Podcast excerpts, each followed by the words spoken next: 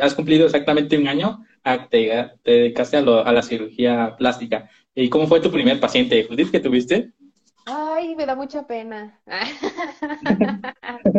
Porque realmente yo empecé, pero es que te juro, yo estaba tocando puertas por todos lados y yo empecé con un médico estético y hacía lipos, este, mini lipos.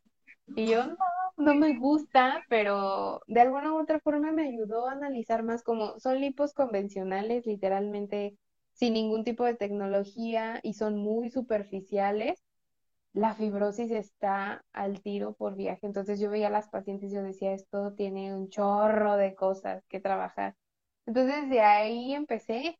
Digo, no me hubiese gustado empezar así, pero porque lo ideal sería ya con un cirujano plástico, pero también cómo iba a llegar con un cirujano plástico sin evidencia de lo que hacía, ¿no? Y no es como que ahí vaya a la esquina y encuentre una operada, no, o sea, es más complejo de lo que se cree. Entonces, de alguna u otra forma, a pesar de que no fue con el médico ideal, empecé a trabajar ahí tuvimos nuestros múltiples problemas porque él solo me veía como, como te digo, como algo de spa, cuando en realidad no lo soy. Entonces dije, ay, no, creo que ya tengo la evidencia suficiente de que esto funciona, vámonos a, a grandes ligas. Y ahí fue que ya empecé a a intentar tocar puertas con cirujanos. Me abrieron las puertas para charlar, pero no, no les interesaba. Decían, eso no, o sea, no lo ocupo, nunca lo he ocupado, no creo que sirva, eh, adiós. Y yo de, ah, me acuerdo que iba a platicar con ellos y yo iba así con mis papeles y con artículos impresos y lo primero que hacían era, ay, sí, gracias, y lo ponían en su escritorio y decía, eso nunca lo van a leer, o sea, nunca.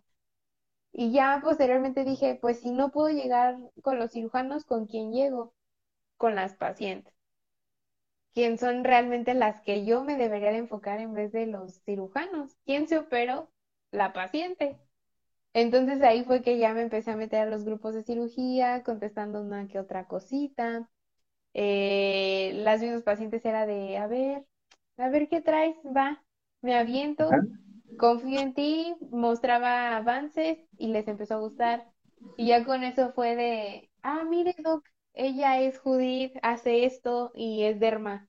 Y ya los doctores eran como de, a ver, ¿qué trae? Y ya te hablaban como de, ¿qué le hiciste? ¿Por qué le hiciste así? O eh, yo no estoy de acuerdo con esta cosa, de que se aplique radio, ¿no? En esta etapa yo, pero pues ahí está, la paciente está bien, ¿no?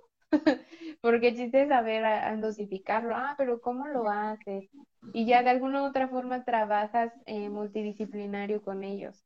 Pero de que fue un proceso, o sea, te lo cuento así, pero realmente fue, fue un proceso muy largo y, y complejo, que hasta la fecha me saca todavía mis lágrimas, pero uno sigue porque la apasiona.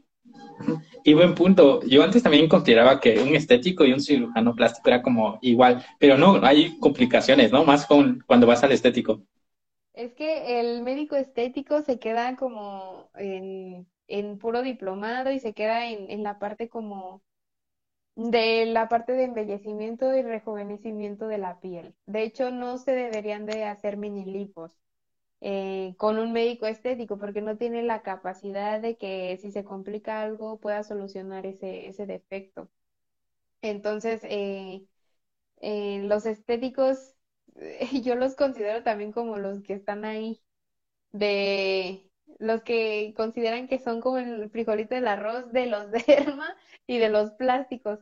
Lo que pasa con ellos es que tal vez ellos se meten más, más a, a eso que no deberían de realizar, ¿no? Y es que estamos hablando de cosas realmente importantes, o sea, hacerte una intervención de una lipo no es cualquier cosa, o sea, es algo que se debe de hacer en una clínica especializada, con doctores capacitados, que realmente se valore, que se tengan estudios desde antes, no, no es cualquier cosa.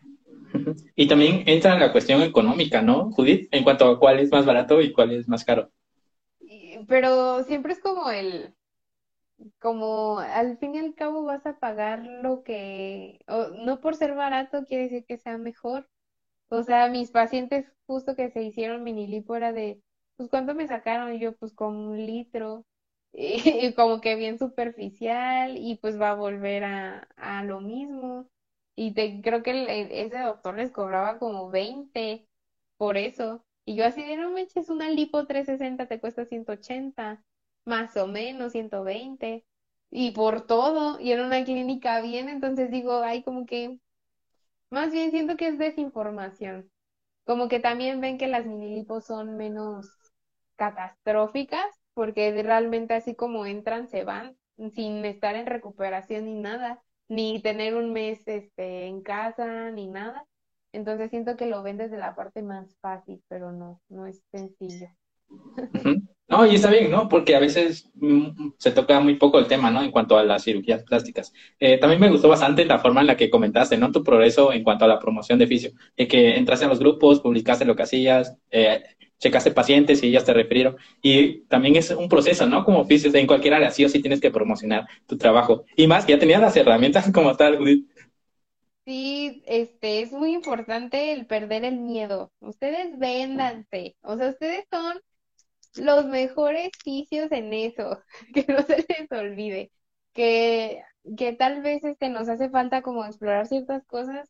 Porque uno así empieza, ¿no? O sea, no eres experto y nunca lo serás eh, pero siempre véndete como lo que eres y estudias y realmente le metes pasión, si es algo que te, que te, que te motiva y que quieres este, dar a, a conocer, hazlo. Y obviamente buscando la beneficencia del paciente y no lo contrario, ¿no? No, porque no son, no son objetos, son personas. Entonces, de alguna u otra forma tienes que ser también ético en eso. Pero este, siento que muchas veces como oficio se nos olvida también que el paciente debe de, de entender, de, de ponerte en su lugar. O sea, realmente si yo te pidiera ayuda, eh, me gustaría que tú me dieras bases, ¿no? No que me dijeras, este, no sé, me duele la espalda. Y tú me dijeras, ah, pues mira, te paso este paquete. O sea, realmente no soy, no eres el mercadólogo, eres el, literalmente el personal de salud que las va a atender. Y decir, mira, Judith, ¿por qué no te valoramos primero para ver qué, qué se puede realizar? Y, ya después ya me dejas caer tu paquete, ¿no? Pero realmente la, la parte de la promoción desde la parte de, de la empatía es muy importante.